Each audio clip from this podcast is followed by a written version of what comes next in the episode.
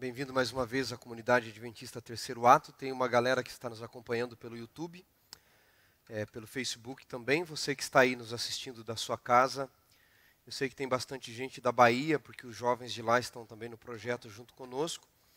Quero mandar um abraço aqui para o Daniel, para a Sara, para o William, que estão aí com, com o grupo deles. Podem mandar algumas perguntas. Vocês podem entrar nas redes sociais e fazer algumas perguntas também. Cadê o Fábio? Está por aí?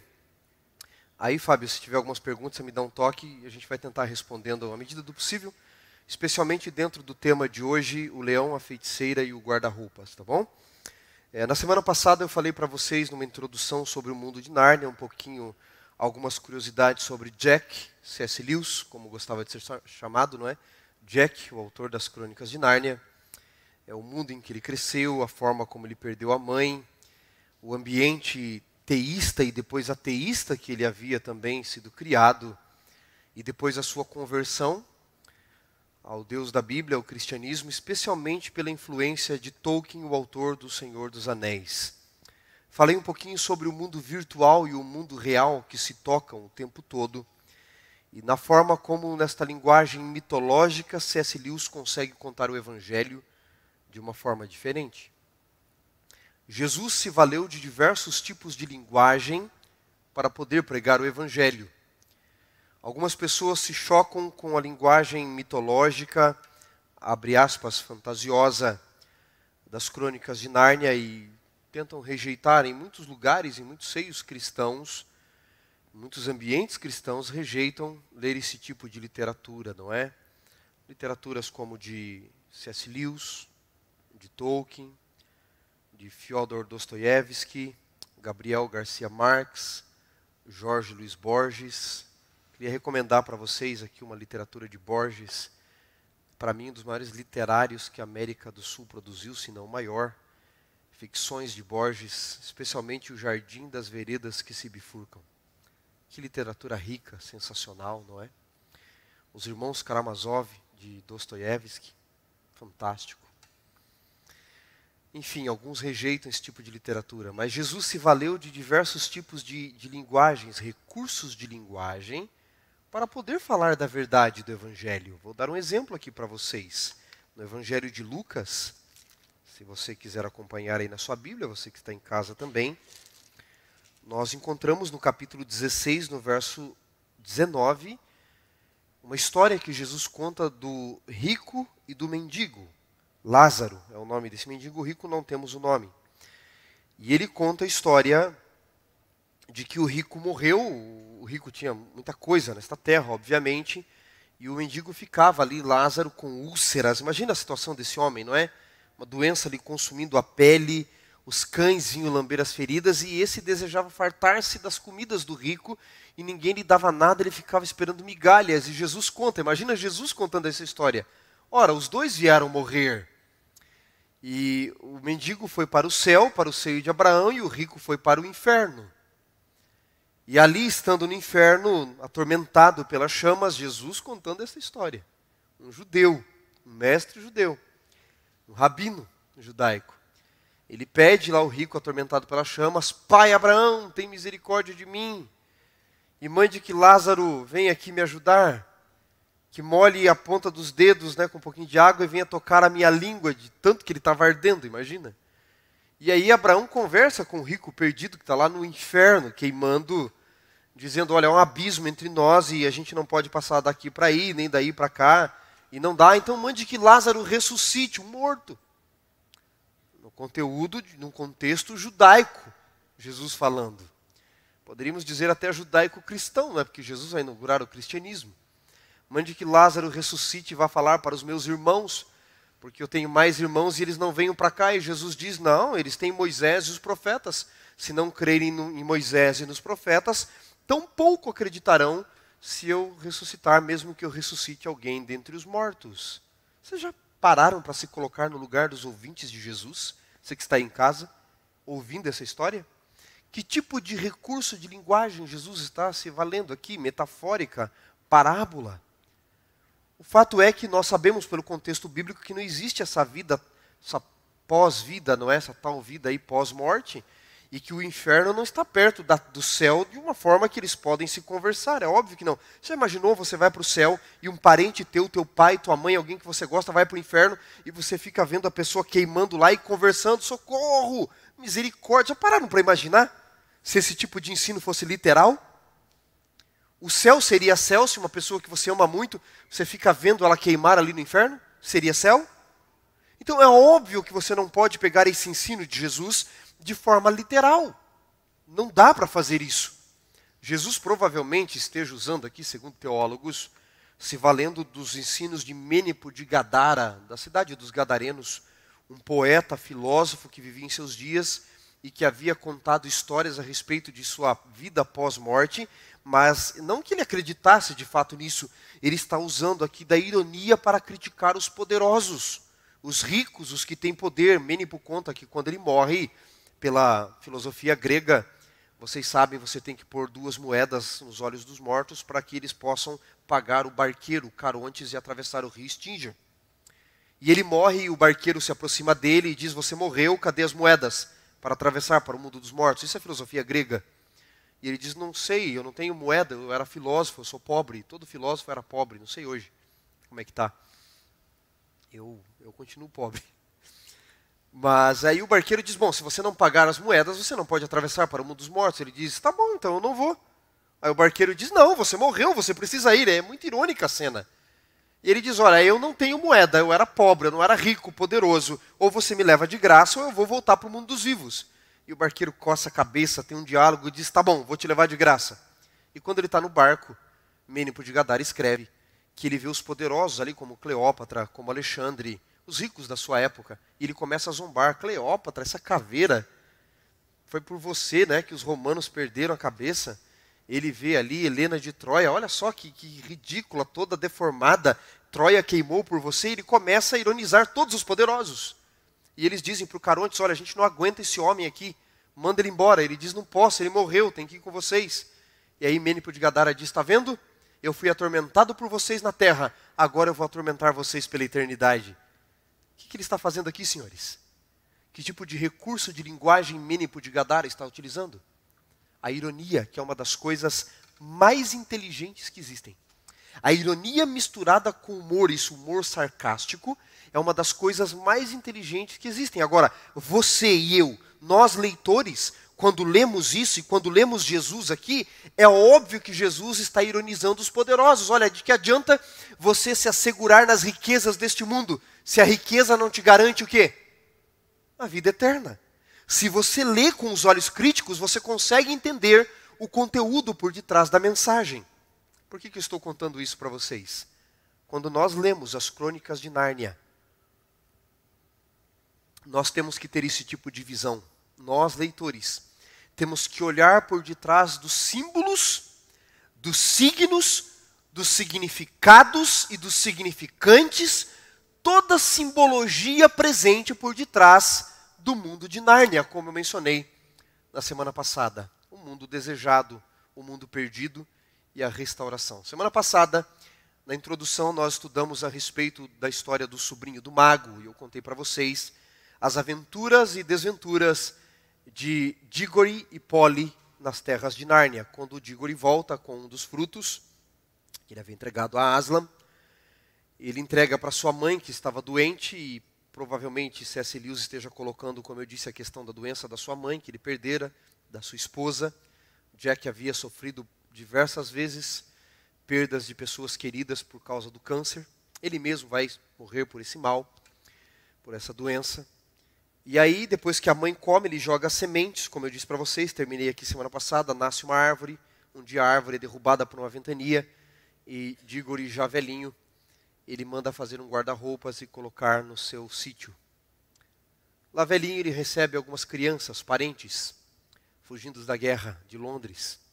Ele recebe ali em sua casa, agora me ajudem aqui, me fugiu, Lúcia, Susana, Pedro e Edmundo. Um dia as crianças, na monotomia do, daquele sítio, não estavam acostumados com aquilo, estavam com a cidade, eles resolvem criar algumas brincadeiras e vão brincar de esconde-esconde. E Lúcia resolve se esconder dentro de um guarda-roupas numa sala. o legal da história, o filme não mostra muito isso, mas Lewis narra na história, no livro mesmo, que ela resolve entrar no guarda-roupas porque o guarda-roupas a atraía, havia uma espécie de magnetismo, Nárnia a chamava de alguma forma. E ela entra no guarda-roupas, vocês sabem, ela vai entrando, entrando e ela sai no local conhecido como o Ermo do Lampião ou o Bosque do Lampião. E ali ela se depara com o Senhor Túminos, uma figura mitológica diante dela. Ele se assusta, eu não me lembro se o filme mostra, mas Lewis deixa isso claro no livro, de que ele fica com medo da presença dela e ela se assusta com aquilo também. Aonde estou? Ele diz: Ora, você está onde? Em Nárnia, bem-vindo a Nárnia. Mas que local é esse? Ele disse mais precisamente o ermo do Lampião. E o senhor Túminos convida, é um fauno, não é? Ele convida ela para ir até a sua casa. E ele diz que ali havia muitas coisas para comer, especialmente, vocês se lembram o quê? Sardinhas e chocolate quente, né? E Lúcia vai para a casa do senhor Túminos. Há um detalhe, quem leu o livro aqui? Quem leu o livro? Você que está aí nos assistindo pela internet, levanta a mãozinha também assim, coloca aí a mãozinha. Quem leu o livro aqui, o Leão, a Feiticeira e o Guarda-Roupa? Se você não leu, chegue em casa e leia. Há um detalhe no livro de quando Lúcia está na casa do Sr. Túminos. Você se lembra? Há um detalhe muito interessante. Eu acho que o filme mostra de relance, não me lembro agora. O livro é muito mais rico, não é? Na prateleira, nos livros do Sr. Túminos, você se lembra o que tinha ali? Algo que me chamou muita atenção, não sei se chamou a sua atenção, de você que leu. Se lembra? Eu acho que o filme mostra, vou até conferir hoje, depois à noite, para ver, mas a minha, assim, minha memória não me trai, o filme mostra de relance. A biblioteca, a pequena biblioteca do Sr. Túminos. O que, que chama atenção na biblioteca? Você se lembra? Ele os narra? Os livros do Sr. Túminos, especialmente um, qual? Seria o homem um mito? Olha que curioso. Enquanto nós questionamos figuras mitológicas, anjos, seres de outros mundos, outros planetas, ele diz que os habitantes de Nárnia, que por muito tempo esperavam os filhos de Adão, as filhas de Eva, se assentarem no trono, regerem Nárnia, de cair para Vel, ele, eles estão lendo os livros. Será que os homens existem? Será que Aslan criou os seres humanos mesmo? E na biblioteca do Sr. Túminos tem um livro, Seria o Homem um Mito?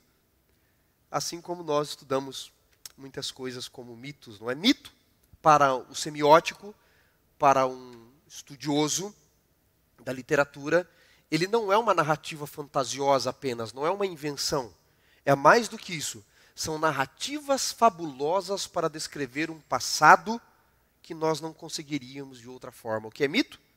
Narrativas fabulosas para descrever um passado, um mito fundante, a nossa origem, que de outra forma nós não conseguiríamos descrever.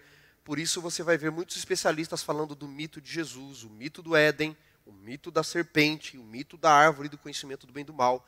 São narrativas fantasiosas. Bem, o Sr. Tumi nos vai falar, e aqui até responde uma das perguntas que o Daniel já me mandou um pouquinho antes de eu subir aqui. É, eu não me lembro agora quem mandou a pergunta, Daniel. Escreve aí para o Fábio mas sobre o diálogo de Lúcia com Sr. Túminos, onde ele fala das festas que haviam em Nárnia, se seria uma parábola, uma metáfora das festas judaicas que iriam profetizar a vinda do Messias. É possível que C.S. Lewis tivesse tirado esse imagético, esse imaginário das festas, viu? Daniel e aí quem fez a pergunta, mas não há certeza. O fato é que ele conta sobre as festas centenárias de Aslan, é, em Nárnia fala sobre seu pai. E eu acho curioso uma coisa em Lewis, ele mistura muitas figuras mitológicas, porque o Sr. Tume nos diz que até Baco chegava nessas. Baco está na mitologia, não é? é nessas festas também, mitologia romana, se não me falha. E, e Lewis coloca também uma outra figura mitológica dos nossos dias, inclusive. Quem? Que aparece para as crianças para dar presentes? Papai Noel. Eu acho curioso porque no mundo de Nárnia, ele não está ali querendo questionar quem tem a verdade ou a mentira, ele está apenas dizendo todos os mitos estavam tentando identificar que Aslan criou todos os mundos. Todos se encontram no mundo criado por Aslan, em Nárnia. Então você tem que ler sem este preconceito, não é? Às vezes, quando a gente está com preconceito o tempo todo, a gente não consegue entender a riqueza. Quando Lúcia volta dessa, dessa primeira viagem dela para Nárnia, o, o, o senhor Túminos no livro ele tenta é, fazer com que ela fique o mais tempo possível até que os soldados da feiticeira branca cheguem ali para prendê-la, porque ela havia é, colocado ali um edito, um edito de que os filhos de Adão e de Eva deveriam ser presos e se alguém não os entregasse seria preso, transformado em pedra, etc. No filme ele tenta meio que dopá-la, não é, com uma substância mágica e tocando uma flauta, mas tanto no livro quanto no filme, no momento em que ele está a ponto de entregar Lúcia, no filme aparece bem isso, do, do meio da chama surge a figura de quem? De Aslan. Por quê? E aí Tumi nos vai falar para ela que existia, deixa eu ver se eu consigo passar aqui. Se não ligar não funciona, não é? Existia esta profecia, não é? Uma profecia corrente em, Aslan, em, em Nárnia, por causa do inverno instituído pela feiticeira branca. Quando Aslan voltar, todo mal se desfará. Nos seus dentes, o inverno morrerá, e sob suas jubas, a primavera voltará. Quando isso iria acontecer? Quando os filhos de Adão e as filhas de Eva colocassem os pés em Nárnia, Aslan estaria ao ponto de voltar. Por que, que o Papai Noel aparece para as crianças? Vocês se lembram? Me ajudem, quem assistiu o filme, pelo menos? Pastor, assistiu o filme, ok? Por que, que o Papai Noel aparece para as crianças na, na, na, mitologia ali de Nárnia? Por quê? A feiticeira branca é o mal que não aceita ninguém que não siga só a verdade dela, né? Só os caminhos do erro dela, na verdade. Mas em Asas todos se encontram. E a própria feiticeira havia espantado essas figuras. E como o inverno está morrendo, o que acontece? O próprio Papai Noel aparece ali. Quando eles voltam, quando Lúcia, aliás, volta, ela vai contar para os seus irmãos o que havia acontecido, eles não acreditam. E Edmundo, que estava procurando, foi atrás dela. E nesse momento ele tem um encontro ali com os soldados e com a feiticeira branca. Mas, iludido pela feiticeira, que representa o mal, que representa Satanás, Edmundo, no filme ele apenas nega, mas no livro ele mente descaradamente de que ele estava brincando com Lúcia de invenção de um mundo e ela, como era muito criança, se não me falha, ela tem seis ou oito anos, ela não conseguira fugir do mundo virtual para o mundo real, não é? Edmundo é um mentiroso. Há um detalhe que C.S. Lewis tece a respeito de Edmundo. Edmundo, ele fecha a porta do guarda-roupa e, e C.S. Lewis diz assim, Edmundo era um tolo. Porque qualquer um que tivesse um pouco de sabedoria, saberia o quê? Que não se fecha a porta de um guarda-roupa em Londres, nas regiões de Londres, no inverno. Há uma simbologia nisso. Edmundo é aquele que, depois de conhecer o caminho para Nárnia, mas tendo enredado pelo mal, é aquele que não deixa o caminho aberto para outros. Ele se torna o um empecilho para que outros cheguem ao reino dos céus. Bem, depois de um tempo, todos os irmãos, Pedro, Lúcia, Susana e Edmundo, eles vão para Nárnia. Quando eles chegam lá, o senhor Túminos já foi aprisionado por ajudar uma das filhas de Adão eles vão conhecer o senhor e a senhora Castor, não é? Eles são perseguidos e eles vão então numa viagem épica para libertar Nárnia. Para resumir um pouco a história, tirarmos algumas outras lições aqui. Você que assistiu o filme, você que leu, eu acho que a interpretação da Disney foi muito boa a respeito do filme, mas você especialmente que leu o livro, eles são perseguidos, eles fogem, eles conseguem se encontrar com outros narnianos que esperam a chegada de Nárnia. E quando Aslan se reúne para vencerem a feiticeira branca, ela aparece e diz no meio de vocês há um traidor. Quem era o traidor? Edmundo. E segundo a lei mais antiga de Nárnia, que deveria acontecer com o traidor? Ele deveria morrer. Isso nos lembra Romanos capítulo 6, verso 23, que diz que o salário do pecado é a morte. Quando Edmundo vai ser entregue, o que, que Aslan faz? Ele se entrega. Deixa eu mostrar algumas imagens para vocês aqui. O paralelo com a salvação é claro. É muito claro. Eu gosto, inclusive, depois que acaba toda essa aventura, e Aslan vai coroar cada um dos filhos e filhas de Adão como reis e rainhas de Nárnia para reinarem a partir de cair para Véu ele diz Pedro, coroando Pedro, o grande, se não me falha, não vou lembrar tudo aqui. É, Susana, a valente, a corajosa. E quando ele chega para coroar Edmundo, aquele que traíra, aquele que merecia a morte. Sabe o que ele disse para Edmundo? Rei Edmundo, o justo. O pior de todos, o que havia errado, traído a todos, é justificado, é declarado justo. Justificação em teologia, na Bíblia, é isso: é declarar o ímpio justo. Romanos capítulo 4, verso 4. Deus justifica o ímpio. E o paralelo com Jesus Cristo está claro, não é bem? Vocês conhecem a história, deixa eu avançar. Aslan morre pelas mãos da feiticeira, sobre a pedra que representa a lei. Lúcia e Susana acompanham. Tudo que Aslan passa na mão daqueles demônios infames, cortam a sua juba, rasgam a sua pele. Está aqui a tipologia da cruz, do que Jesus sofreu no meu e no seu lugar. Mas depois disto, na manhã seguinte, o que acontece? A pedra representando a maldição da lei, ela se quebra. Porque Deus nunca quis lei em tábua de pedra, sempre lei no nosso coração. Jesus não veio para abolir, abolir, a lei, ele mesmo diz em Mateus 5, 17, 18 até o 22, eu não vim revogar a lei nem os profetas, eu vim cumpri-la. E Aslan então finalmente aparece poderoso, forte e majestoso, para socorrer Pedro e Edmundo e os demais narnianos que estavam com a batalha quase que perdida para o mal, para a feiticeira branca. Há um encontro, depois de tudo, entre Aslan e Edmundo. Eu quero ler para vocês aqui como C.S. Lewis brilhantemente narra este encontro entre Edmundo, o pecador, e Aslan. Posso ler para vocês? Você que está em casa, prestem atenção nas palavras de Lewis. Ao chegar na frente do leão, Edmundo sentiu-se pequeno. E então, fazendo força para não gaguejar, disse em um tom baixo, quase em sussurro: Aslan. Aslan apenas assentiu com uma expressão triste em sua face. Quero conversar com você, Edmundo. Filho de Adão. Estou tão decepcionado com você.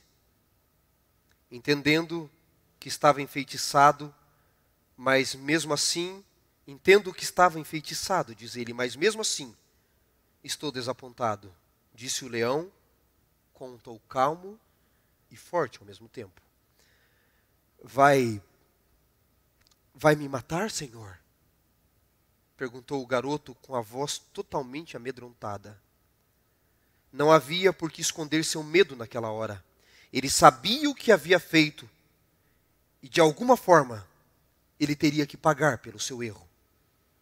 Respondeu-lhe Aslan: Não, é claro que não vou lhe matar.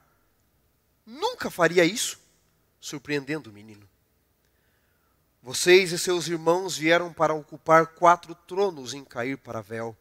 Sem você, não conseguiríamos derrotar a feiticeira. Você vai ser uma peça importante e eu sei que eu posso esperar muito de você. Eu sei quem você pode se tornar. Mas, mas eu o traí, disse Edmundo, mereço alguma punição? Sim. Parece estranho culpar a si mesmo, diz agora Lewis. Mas a expressão de Aslan o fazia sentir muito mais culpa do que o som do seu nome. Respondeu-lhe então o leão: É verdade, você traiu. E esta é a sua punição: lembrar-se para sempre de que você foi um traidor. E também a dificuldade que terá em sempre provar a confiança para com seus irmãos e amigos. Esta será uma tarefa difícil. Edmundo apenas assentiu com a cabeça. Ele queria ser um menino corajoso, como os soldados que vira, como seu pai, mas não resistiu ao que sentia, caiu ajoelhado diante de Aslan, com lágrimas a rolar pelo rosto. Aslan então olhou para ele.